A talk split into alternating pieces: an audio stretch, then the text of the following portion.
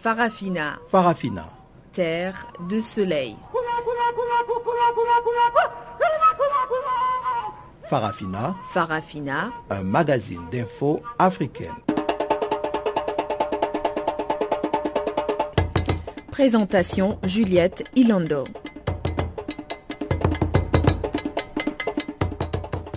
Bonjour à tous et à toutes et bienvenue à cette nouvelle édition de Farafina et c'est un réel plaisir de vous retrouver pour près de 55 minutes d'actualité africaine sur les ondes de Channel Africa, la voix de la renaissance africaine. À la mise en onde de cette édition, Ibrahim Ravelino. Et voici à présent les grandes lignes de ce magazine d'actualité. L'ex-rebelle Bosco Ntaganda ne sera plus jugé en République démocratique du Congo, mais plutôt à La Haye. La Cour pénale internationale vient de confirmer ce changement, un changement dû notamment aux problèmes sécuritaires et financiers. Les ONG œuvrant en République centrafricaine veulent mettre fin à l'impunité. Elles se sont constituées partie civile dans le cas de l'affaire de Rodrigue Ngaibona, un ex-anti-Balaka. Au Tchad, trois jours de deuil national ont été décrétés après le double attentat de ce lundi. N'Djamena, la capitale, a été placée sous haute surveillance. Les détails, c'est donc dans quelques instants. Place à présent au bulletin d'actualité présenté par Jacques Kouakou.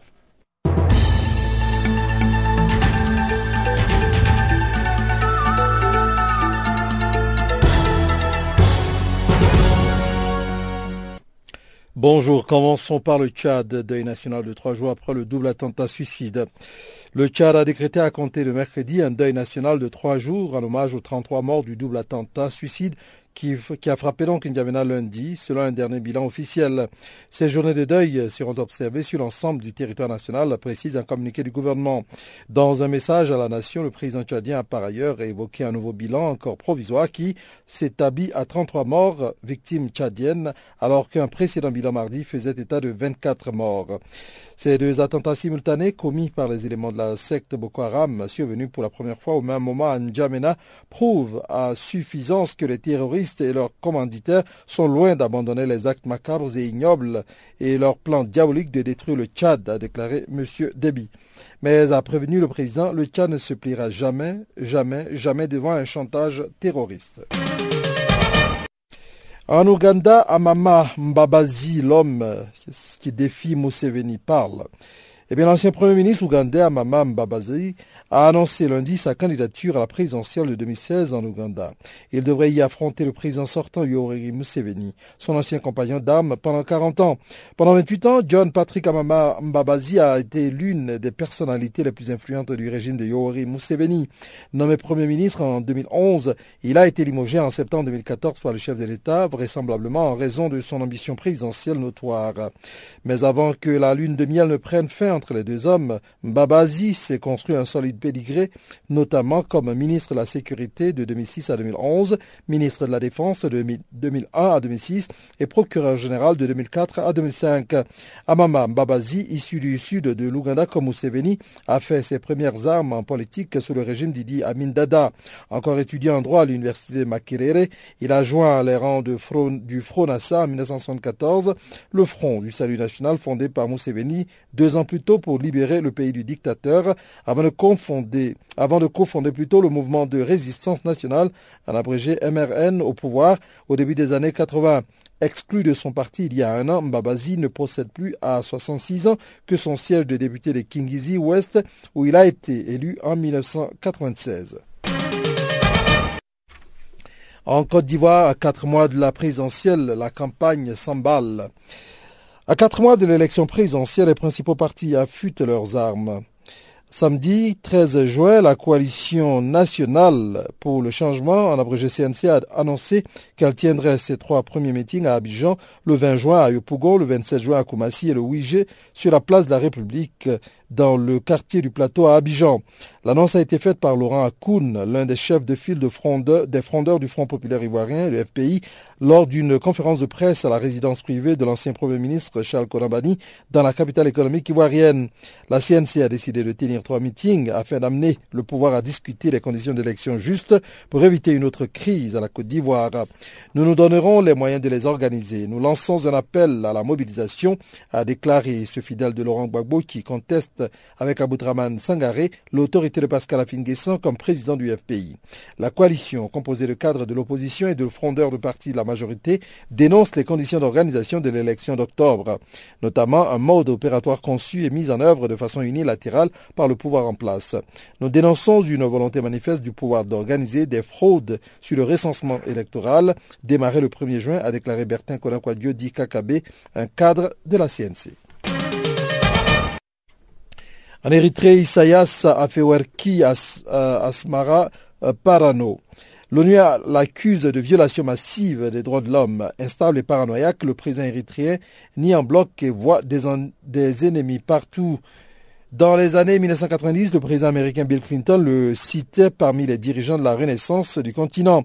Isaias Afewerki apparaît désormais comme un authentique et impitoyable dictateur. Publié ce 8 juin, un rapport de l'ONU accuse le président érythréen de violation des droits de l'homme systématique et à grande échelle. Certains des abus commis sont d'une portée et d'une ampleur rarement observée ailleurs et pourraient constituer des crimes contre l'humanité. Les enquêteurs qui, pendant un an, ont recueilli 160 témoignages écrits et mené près de 500 entretient dans huit pays, mais n'ont pu se rendre en Érythrée, décrypte un climat de peur. N'importe qui peut être arrêté sans raison, emprisonné, torturé, assassiné, ou tout simplement disparaître. La communauté internationale, elle, ne retient que la métamorphose de l'ancien chef rebelle de 69 ans, héros vénéré d'une guerre de libération de 30 ans. Il avait abandonné ses études d'ingénieur pour rejoindre le mouvement séparatiste à 20 ans. De plus en plus décrit comme mentalement instable et rangé dans la même catégorie que le despote nord-coréen Kim Jong-un. Terminons par la Tunisie, la signalisation mise en cause dans l'accident ferroviaire d'El Fais. Nous avons reçu les corps de 17 personnes à l'hôpital d'El Faïs et un autre mort a été remis à l'hôpital de Zakrouan a indiqué Rihad Khlifi, le directeur du centre hospitalier d'Aïs situé à une dizaine de kilomètres du site de l'accident qui s'est produit mardi 16 juin à une soixantaine de kilomètres au sud-ouest de, Tunis. Il a aussi indiqué que 98 personnes avaient été blessées. Trois victimes sont dans un état critique et ont été transférées vers la capitale tunisienne. Ce mercredi, le président Beji Kaïd Ezebzi s'est rendu à l'hôpital régional de Zahouan afin de rendre visite aux blessés, rapporte l'agence Tunis Afrique Presse. La cause principale de l'accident est la non-existence d'une barrière et d'une protection sur le passage à niveau près du village de Tabika, a dit le ministre des Transports Mahmoud Ben Romdahan à la radio Shams FM. En Tunisie, il y a 1150 passages à niveau. Seuls 250 sont équipés de panneaux de signalisation et de barrières et seuls 150 sont équipés de feux et cela est insuffisant, a-t-il reconnu.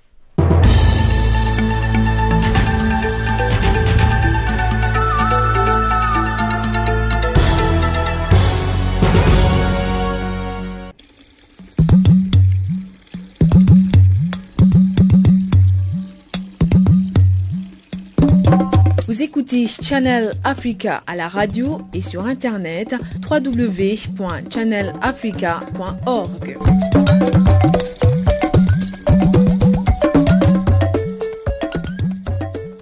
Encore une fois, bonjour à tous. Lutte contre l'impunité des ONG se sont constituées en partie civile dans l'affaire de l'ancien chef des Anti-Balaka. La justice centrafricaine reproche à Rodrigue Ngaibona des crimes de guerre commis en fin 2014. Suivant Florent Gel de la Fédération internationale des droits de l'homme qui nous donne plus de détails sur cette affaire. Le général Angelo est un chef euh, anti-Balaka euh, qui a été arrêté par les forces internationales de la MINUSCA en mi-janvier 2015 euh, et qui fait l'objet d'une procédure judiciaire de la part des autorités judiciaires centrafricaines.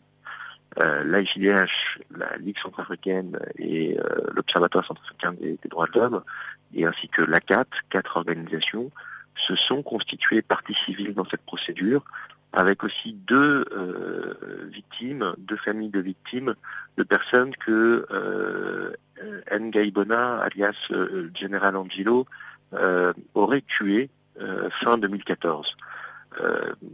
ça, ce sont que deux d'un grand nombre d'exactions qui sont reprochées à, à, ce autoproclamé général Angelo et qui a été pendant plusieurs mois, particulièrement en 2013, 2014 et 2015, qui a été euh, un chef anti-Balaka redouté, euh, semble-t-il assez sanguinaire, qui a d'abord opéré à Bouka et ensuite euh, dans, un peu au centre du pays, et ensuite est venu à Bangui commettre un certain nombre de crimes.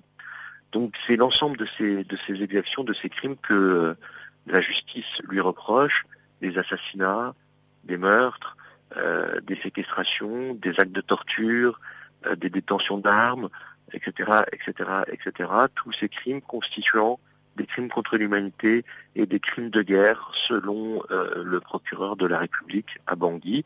Euh, vu la gravité des crimes, nos organisations ont souhaité accompagner les victimes et se constituer partie civile dans ce dossier.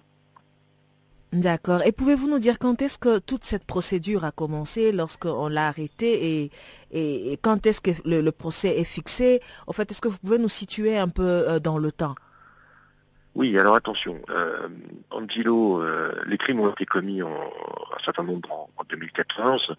D'autres crimes pourraient qu'il aurait commis pourraient être joints au dossier plus tard, quand on en aura connaissance. Euh, euh, Angelo, lui, a été arrêté euh, le, 17 janvier 2015 et la procédure a été évidemment ouverte à, son encontre immédiatement. donc l'instruction judiciaire commence hein, en quelque sorte, et même si le dossier commence à être un petit peu épais, il est possible que d'autres victimes se manifestent et euh, qu'on puisse les accompagner devant la justice. Donc pour l'instant, on ne parle pas encore de procès, euh, d'autant plus que, vous le savez, il va y avoir une, une cour pénale spéciale qui va être mise en place en Centrafrique, une cour composée à la fois de magistrats nationaux et de magistrats internationaux, et peut-être que ce dossier euh, ne sera pas jugé par la justice centrafricaine ordinaire, mais par cette justice mixte que constitue la Cour pénale spéciale et qui a été créée euh, par les autorités centrafricaines avec le soutien des Nations Unies pour justement juger les auteurs des crimes les plus graves euh, qui ne seront pas jugés par la CPI. Euh, pour un effort exceptionnel de justice en Centrafrique puisque l'impunité a été un des facteurs du conflit, de la gravité du conflit. Et donc maintenant, c'est le temps de la justice, mais ce temps, vous savez, prend du temps. Il faut monter des instructions judiciaires, des dossiers qui soit le plus sérieux possible, car il ne s'agit pas de condamner pour condamner les gens. Il s'agit euh, de euh, trouver les faits, démontrer que les procédures judiciaires sont équitables et, euh, le cas échéant, condamner les responsables ou les libérer si les preuves ne sont pas suffisantes. Il faut absolument une, une justice exemplaire en Centrafrique au risque de voir ce pays, dans 5, 10 ou 20 ans, retomber dans le chaos. D'accord. Et est-ce qu'il y a des dispositions qui ont été prises euh, justement pour que les victimes ne soient pas euh, euh, de nouveau victimes des représailles, si je peux le dire ainsi, des, représailles des autres anti-Balaka justement qui pourraient s'en prendre à, ces victimes à cause de toute cette procédure qui a été enclenchée? Oui, il y a des dispositions qui sont prises par nos organisations, d'autres qui doivent être prises aussi par les autorités judiciaires et les autorités politiques. Euh, mais ce qu'il faut comprendre aussi, c'est que si les auteurs euh, des crimes les plus graves euh, veulent s'en prendre encore une fois aux victimes, leur peine sera aggravée. Ils aggravent leur cas. Et donc aujourd'hui, mieux vaut se, présenter à la justice uniquement, je dirais, avec les crimes qui ont été commis, plutôt que d'aggraver systématiquement leur cas, car aujourd'hui les temps ont changé. Direction République démocratique du Congo à présent, trois groupes parlementaires de l'opposition ont boycotté mardi la rencontre organisée par le président Joseph Kabila. Beaucoup d'autres députés ont été reçus par le chef de l'État congolais dans le cadre des consultations pour le dialogue attendu dans ce pays. Mais certains membres de la majorité présidentielle estiment que c'est la communauté internationale qui roule ceux qui ont boycotté. Depuis Kinshasa, une correspondance de Jean-Noël Bamouinze. Les trois groupes parlementaires qui ont choisi de boycotter les consultations avec le président Joseph Kabila sont justement le groupe MRC, le groupe UDPC allié et le groupe UNC. Le président de la République a reçu les autres députés avec qui il a évoqué plusieurs questions en rapport avec le processus électoral en cours ici en République démocratique du Congo et c'est effectivement ce que ne veut pas du tout entendre la coalition de ces trois groupes parlementaires. Dans tous les cas pour le porte-parole de la coalition dénommée Dynamique pour l'unité d'action, toutes ces questions on ne peut les discuter qu'avec la Commission électorale nationale indépendante. José Makila. Nous ne voulons pas aller voir Kabila dans le cadre de ces consultations parce que nous pensons que nous devons aller tout droit aux élections comme prévu par la Constitution. Kabila a organisé les élections en 2006, il n'y avait pas eu de dialogue. En 2011, il n'y avait pas eu non plus. Et pourquoi aujourd'hui il doit demander un dialogue avant Nous avons entamé le dialogue avec la CENI. Nous n'avons pas à empiéter sur les attributions de la CENI. Donc, à la CENI de pouvoir essayer d'aérer le calendrier électoral pour que ce soit réellement des élections transparentes. Et nous disons, les élections qui sont importantes aujourd'hui, ce sont les élections provinciales, l'élection présidentielle et les élections des députés nationaux. Si nous est en train de faire ce travail, nous ne voyons pas pourquoi nous devons aller au dialogue. Justement pour cela, non. Nous réaffirmons que nous ne voulons pas euh, aller voir Kabila dans le cadre de ces consultations. Un dialogue pourtant soutenu par la communauté internationale, le chef de la mission des Nations Unies dans ce pays a même offert ses bons offices dans le cas où les deux parties pourraient l'accepter. Mais en tout cas, certains membres de la majorité présidentielle estiment que c'est pour la communauté internationale que roulent les groupes parlementaires qui ont boycotté mardi la rencontre avec le chef de l'État.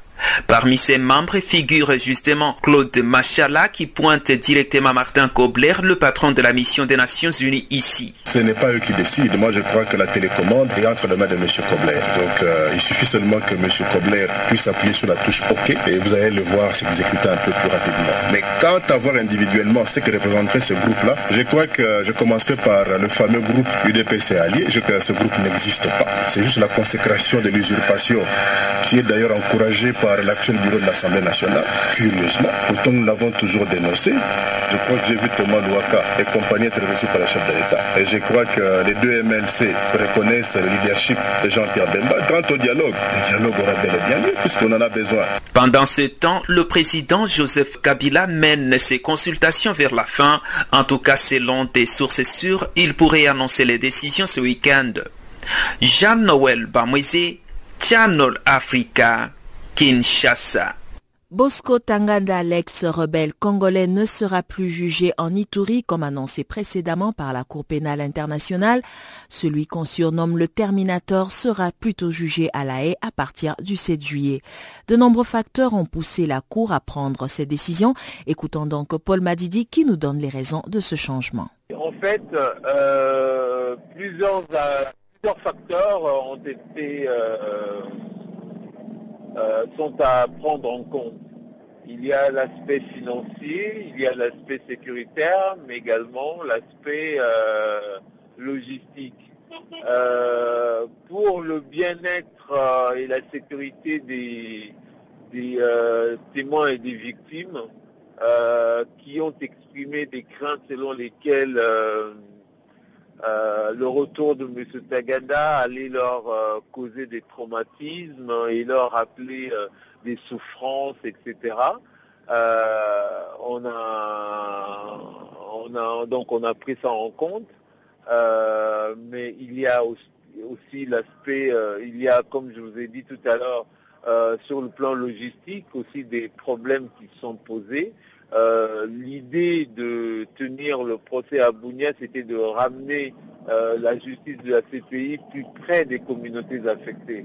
Or là, euh, on n'était pas en mesure, ou rien ne garantissait, qu'on pouvait avoir tout le monde, ou un grand nombre de, gens, venir assister au, au procès ou aux audiences mais et surtout, euh, il y a l'incidence financière.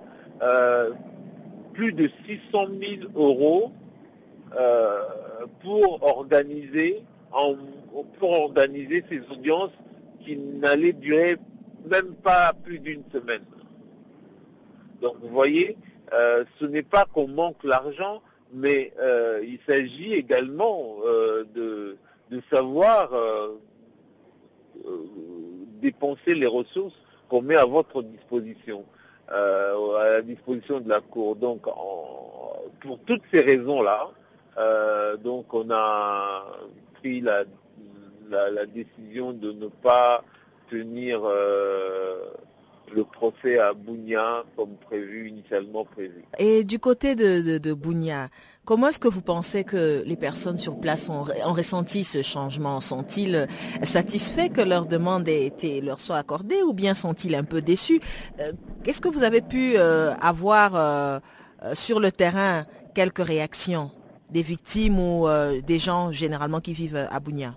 Ouais, j'imagine qu'il il doit y avoir quelques déceptions, euh, mais euh, il faut, en organisant ce procès, tenir compte également des inquiétudes, euh, des préoccupations des témoins et des victimes qui ont clairement exprimé des craintes avec le retour de M. Bosco Tanganda. Après tout, ce procès est aussi organisé pour ces témoins-là et pour ces victimes-là. Et le procès s'ouvre euh, le 7 juillet. Cette date est confirmée et maintenue Est-ce qu'il y a un petit changement? Non, non. Euh, jusqu'à preuve du contraire, euh, c'est le 7 juillet.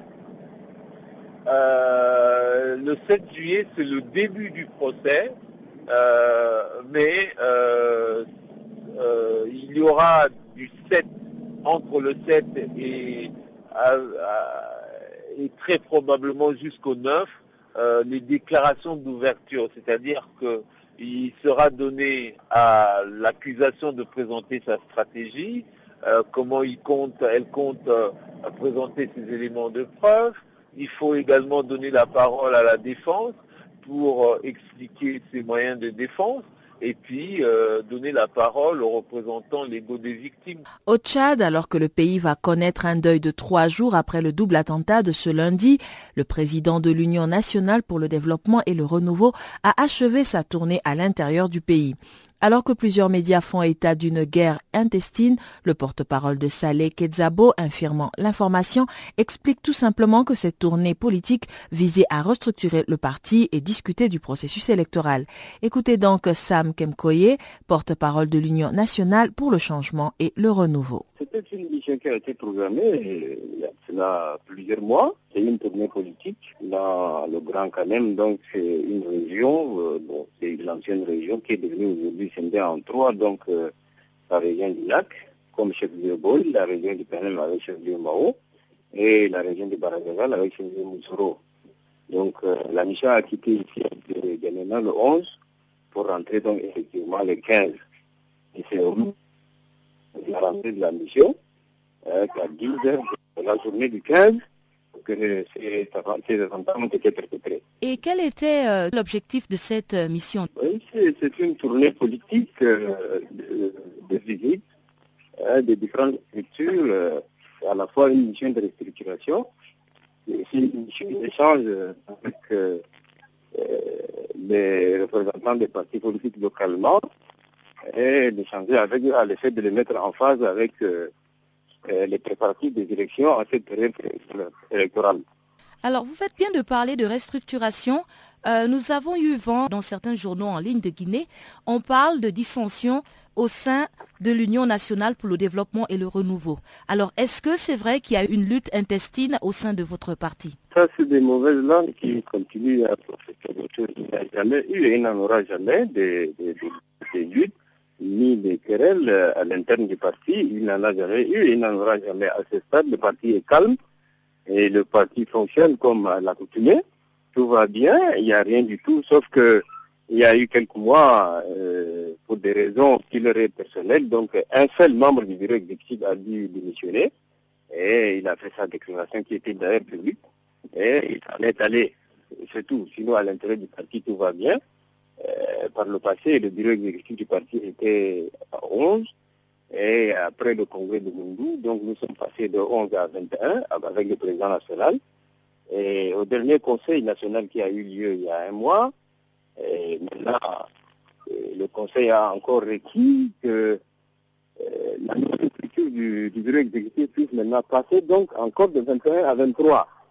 Et nous sommes en instance actuellement pour pouvoir réformer le nouveau bureau, donc tout va bien au sein du parti.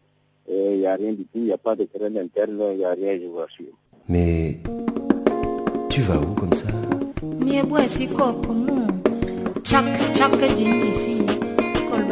Channel Africa. Channel Africa. Channel Africa, la voix de la Renaissance africaine. Retrouve-nous sur www.channelafrica.co.za.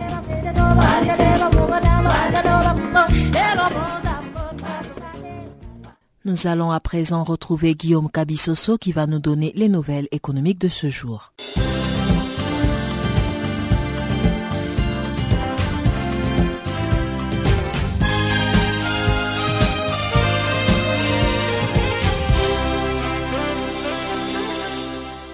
Bonjour à toutes, bonjour à tous. En Afrique du Sud, First National Bank lance son réseau mobile. En effet, depuis le 15 juin dernier, FNB a commencé à vendre des cartes SIM, devenant ainsi la première institution financière d'Afrique du Sud à offrir un tel service.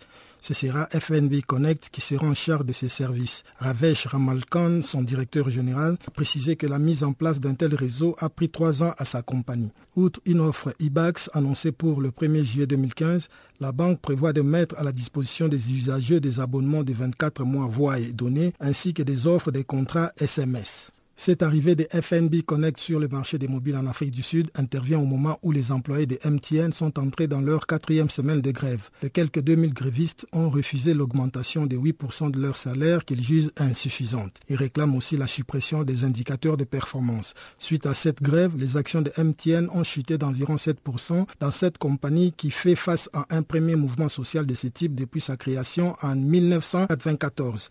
MTN craint que cette grève ne profite à ses concurrents sur le marché marché sud-africain de la téléphonie mobile, à savoir Vodacom et celle-ci.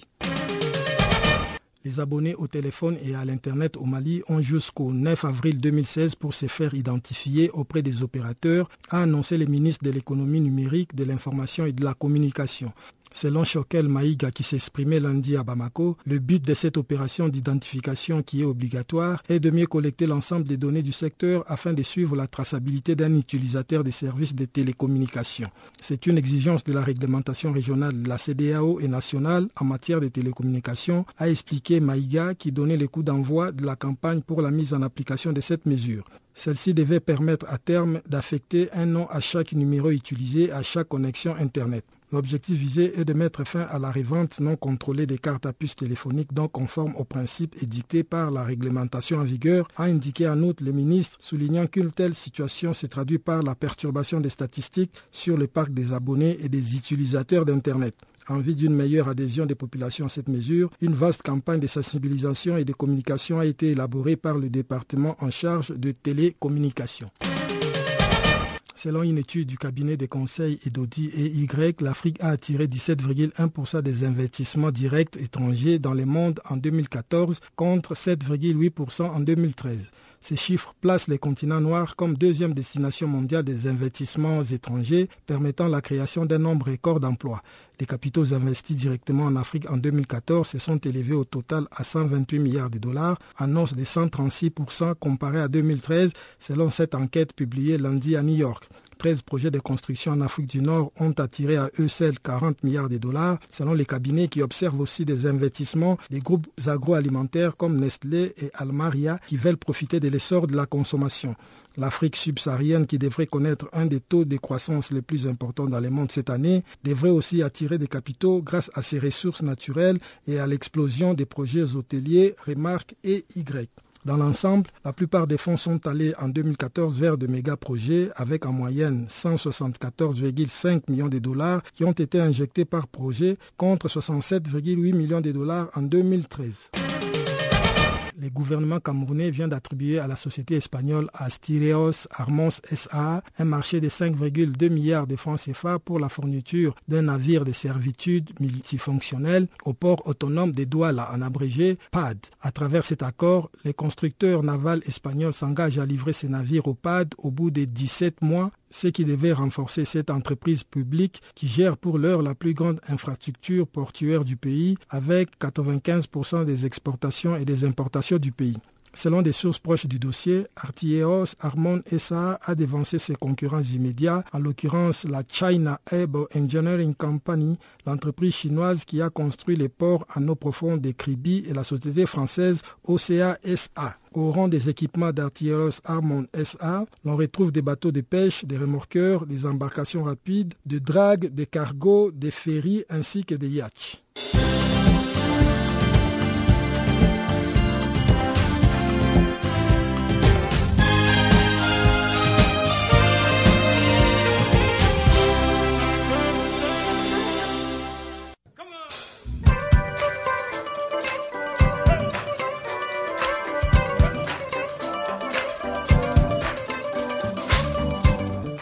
Écoutez Channel Africa, une station de radio internationale d'Afrique du Sud.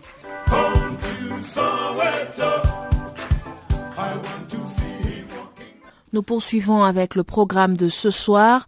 L'Afrique, à l'instar de la communauté internationale, commémore ce jeudi la journée mondiale de la lutte contre la désertification. Placée sous le thème de la réalisation de la sécurité alimentaire pour tous grâce à des systèmes alimentaires durables, cette journée mettra l'accès sur la préservation des terres. Plus de détails dans ce reportage de Pamela Kumba. C'est le 17 juin 1992 que l'ONU a adopté la Convention des Nations Unies sur la lutte contre la désertification. Cette journée a pour but de rappeler les dangers de la désertification et la sécheresse dans le monde. La lutte mondiale contre la désertification s'articule cette année autour de la nécessité de préserver les terres afin de garantir la sécurité alimentaire des générations futures.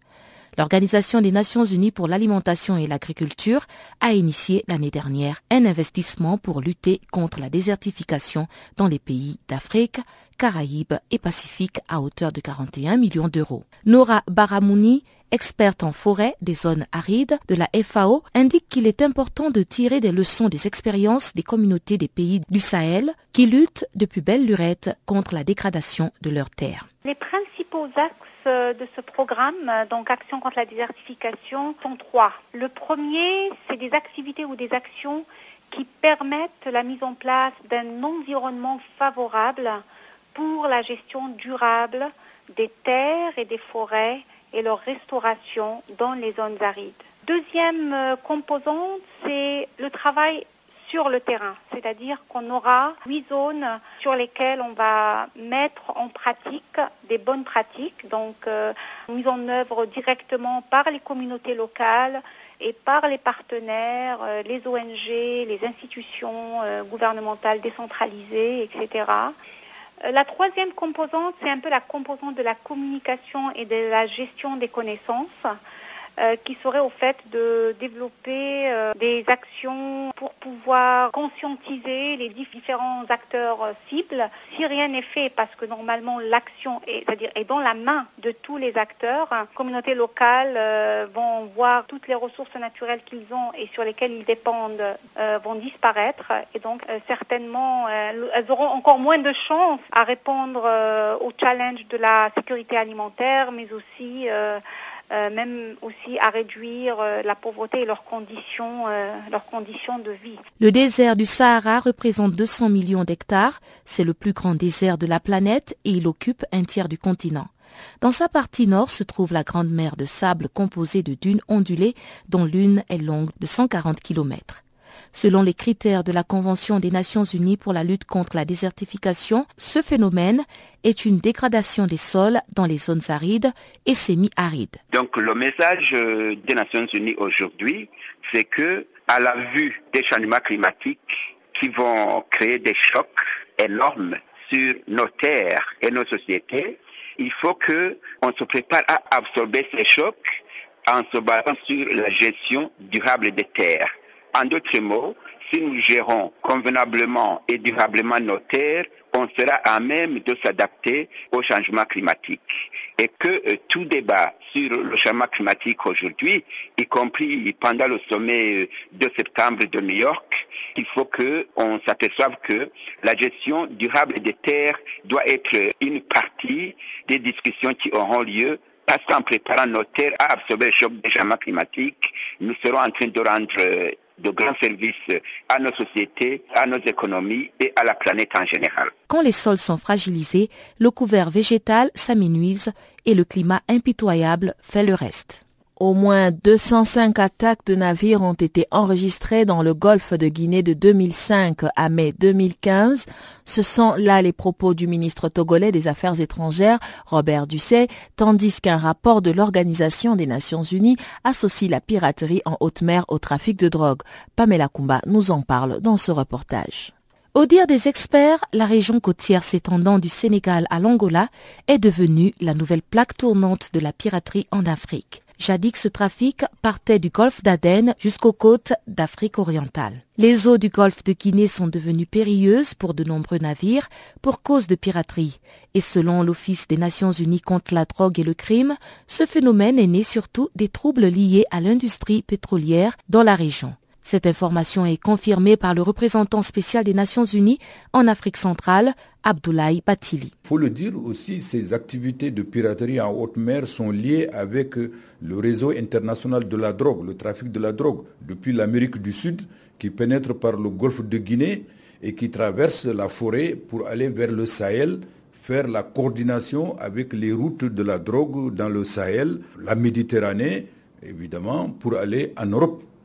C'est pourquoi la question de la lutte contre la piraterie maritime est indissociable de la lutte contre la drogue. Aujourd'hui, ça ressort de la responsabilité de la communauté internationale. Le golfe de Guinée est une région au carrefour des grandes routes maritimes internationales l'approvisionnement, par exemple, en hydrocarbures. Et cette région du golfe de Guinée, en raison précisément de cette situation, est, infestée par euh, toute une série de pirates hein, qui font de la piraterie en haute mer et quelquefois même pratiquement sur les côtes. Et aujourd'hui, la région de l'Afrique centrale est mobilisée. Il y a la commission du Golfe de Guinée, mais au-delà de la commission du Golfe de Guinée, c'est la CAC, la communauté économique des États d'Afrique centrale, et la CDAO, la communauté économique des États de l'Afrique de l'Ouest, qui sont tous mobilisés aujourd'hui pour travailler en commun, coordonner leurs efforts dans ce cadre-là. Quelques initiatives bilatérales et nationales ont été mises sur pied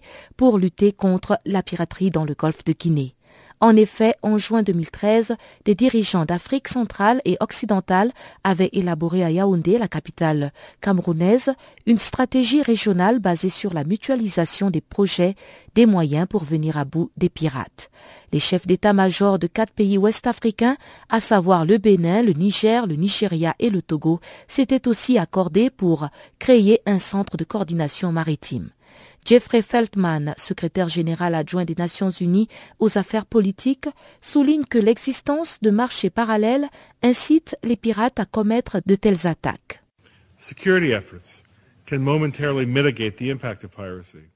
Les efforts en matière de sécurité peuvent atténuer temporairement l'impact de la piraterie, mais ils n'en résolvent pas les causes sous-jacentes. Une réponse durable à la piraterie impose une gouvernance efficace en Somalie qui pourra fournir les services de base à sa population et garantir ses droits. C'est une tâche qui paraît insurmontable, mais qui est inévitable si on veut permettre à la Somalie de répondre aux problèmes de la piraterie et y mettre fin.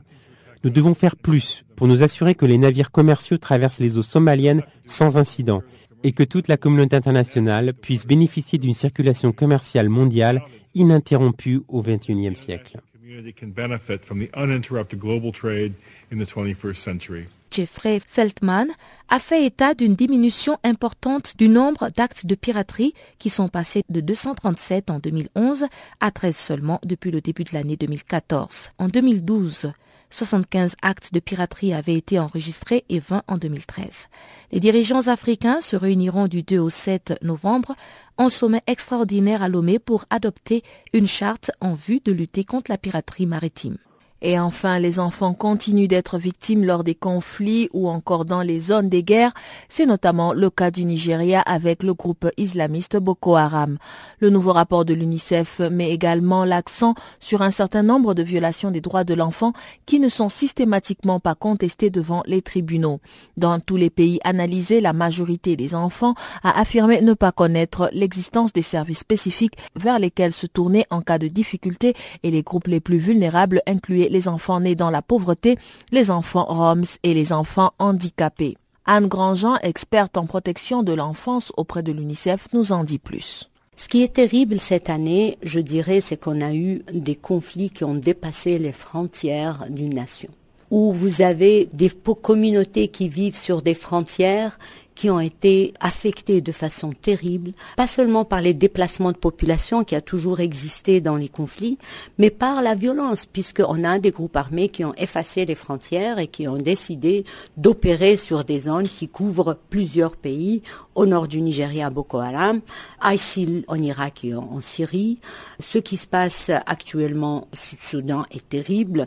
Les informations qu'on reçoit, ce qu'on fait aux enfants est inimaginable. La même chose, la guerre en Israël-Palestine a été terrible. Pendant 56 jours, les enfants à Gaza ont été victimes de violences graves. Des enfants ont été tués, mutilés, des écoles, des, des maisons, des familles. On a eu ce qui se passe aujourd'hui au Yémen, des bombardements, des populations, le gouvernement qui est maintenant en exil, un groupe armé qui opère, une coalition qui bombarde. C'est ça la réalité. Euh, nous avons des coalitions qui se sont formées pour faire face à ces groupes qui ont pris des territoires entiers, pris en étage des populations. Vous savez ce qui s'est passé en Irak pour les Yazidis. Tout le monde a été euh, dépassé et donc des moyens aussi qui ont eu des conséquences sur les enfants quand vous avez des coalitions, surtout de réponse aérienne. Les conséquences sur les enfants sont aussi terribles, surtout que les groupes qu'on combat, il y a des enfants parmi eux.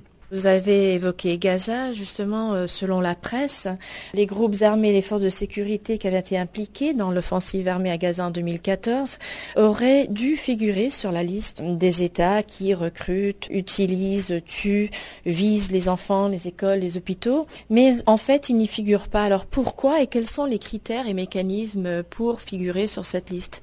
La liste, c'est un outil qui a été mis en place par le Conseil de sécurité entre les mains du secrétaire général pour lui permettre d'identifier les partis qui commettent des violations contre les enfants, les quatre violations identifiées, et d'engager euh, un processus pour mettre fin à ces violations. Le secrétaire général prend la décision. Cette année, il a décidé qu'il n'inclut aucune partie nouvelle sur le, le rapport il a bien précisé euh, dans les observations de la fin du rapport qu'il y a eu beaucoup de polémiques cette année sur, ce rapport. Et je pense que la priorité pour le secrétaire général, c'est de préserver ce mandat des polémiques politiques parce qu'on a besoin d'un mandat qui est fort, qui peut travailler sur le terrain avec toutes les parties et qui change les dynamiques dans l'intérêt des enfants. Mais il a aussi demandé aux États, quand il y a des violations qui affectent de façon disproportionnée les enfants, ils doivent s'attendre à ce qu'ils figurent sur cette liste. On ne peut pas légitimer l'action militaire par un nombre aussi élevé d'enfants ou par un nombre aussi élevé d'écoles détruites. Alors, quelles sont les recommandations principales du rapport? Bien évidemment, dans toutes les situations où on a des violations contre les enfants, c'est de demander à ce que les parties au conflit prennent les mesures nécessaires pour mettre fin aux violations. Le deuxième recommandation, c'est que nous, on demande à ce que le Conseil utilise les outils qui sont à sa disposition pour que les enfants soient protégés et que les violateurs répondent de leurs actes. Nous pensons aussi que c'est important d'inscrire la question des enfants comme une question centrale, intégrée dans les processus de paix, dans les négociations, parce que les enfants aujourd'hui sont ciblés directement.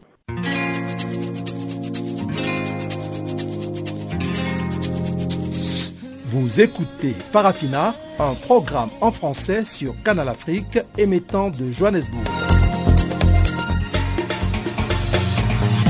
Pour vos réactions à nos émissions, écrivez-nous soit à l'adresse électronique suivante .org ou envoyez-nous un SMS au numéro qui suit 00 27 833 81 56 59.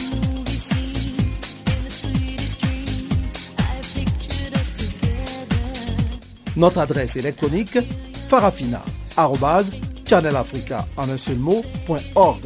ou par SMS 0027 833 81 56 59.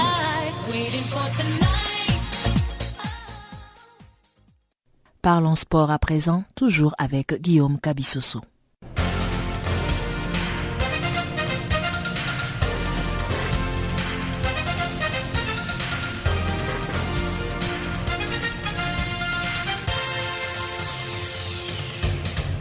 Bonjour à tous. Le Sénégal ne sera pas en finale de la Coupe du Monde de moins de 20 ans. Les Lionceaux ont été battus et humiliés par le Brésil sur la marque lourde de 5 à 0. Entre le Brésil, cinq fois champion du monde de moins de 20 ans, et le Sénégal qui participe pour la première fois à l'épreuve, la première demi-finale de la Coupe du monde de moins de 20 ans de la FIFA Nouvelle-Zélande 2015 avait des airs de David contre Goliath. Il n'y a pas eu de miracle pour les poulains de Joseph Koto qui ont subi la loi des Brésiliens des bout en bout avec quatre buts encaissés en première mi-temps, dont un autogol des Coréa dès la cinquième minute de jeu. Le Sénégalais était mal parti pour revenir dans un match qu'ils ont terminé à 10 après l'exclusion peu avant la pause d'Eliman Sissé. Pour le reste, ce sont les Brésiliens qui sont restés maîtres de jeu, se permettant même d'alourdir les scores à la 78e minute, mettant ainsi définitivement fin aux ambitions de Sénégalais. Avec cette victoire, le Brésil se hisse en finale de cette compétition, une finale au cours de laquelle il sera opposé samedi à la Serbie, victorieuse du Mali sur le score de 2-1.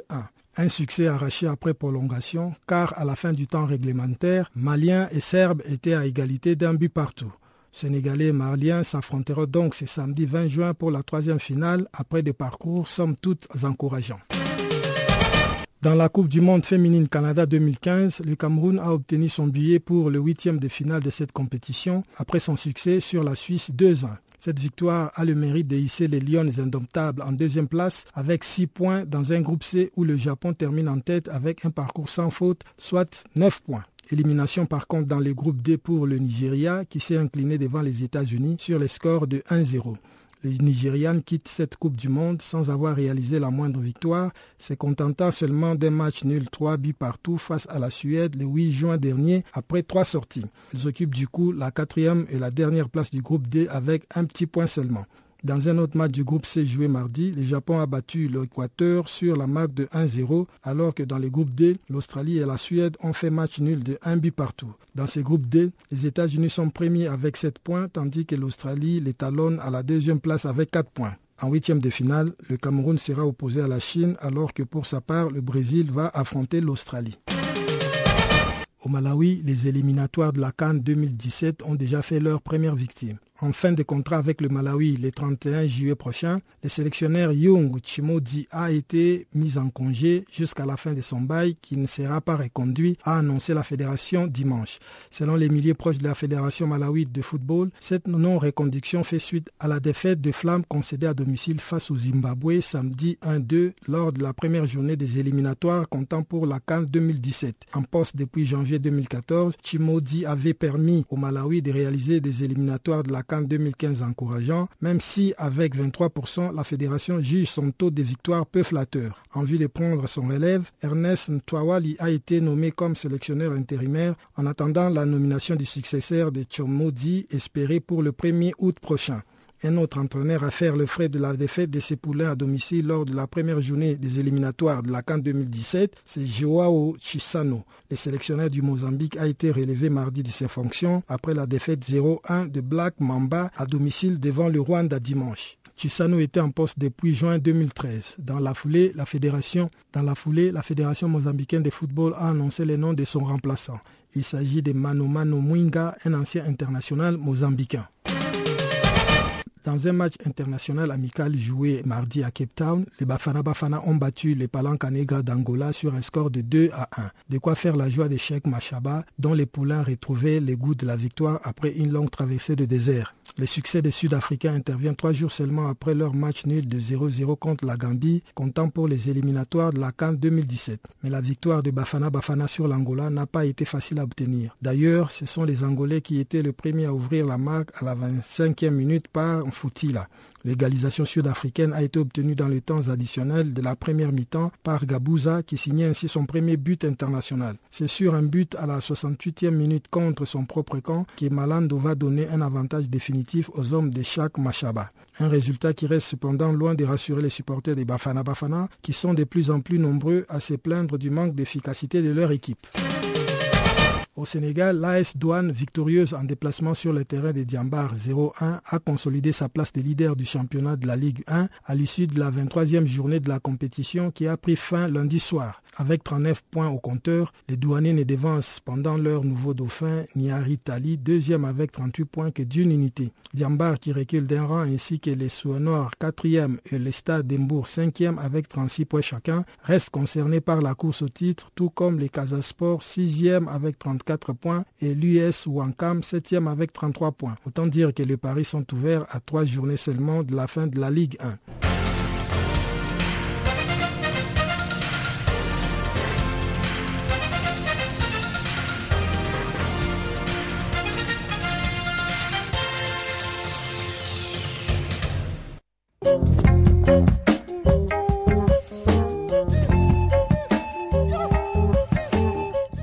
C'est donc par ici que s'achève ce magazine d'actualité. Toute l'équipe de Farafina vous remercie de nous avoir suivis. Le prochain rendez-vous est pris pour vous demain à la même heure et sur la même chaîne, c'est-à-dire Channel Africa, la voix de la renaissance africaine. D'ici là, portez-vous bien et au revoir.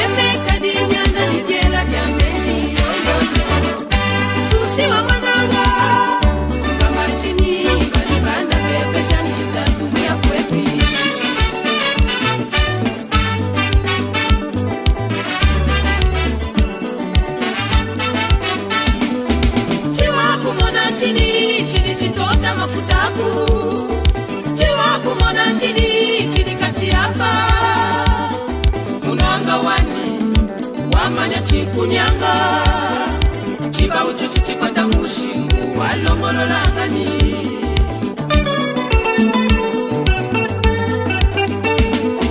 chiwakumona chini chili chitota mafutaku chiwakumona chini chili kachiyamba munanga wani wamanya chikunyanga. Chiba ucho chichikwata mushingu walongololangani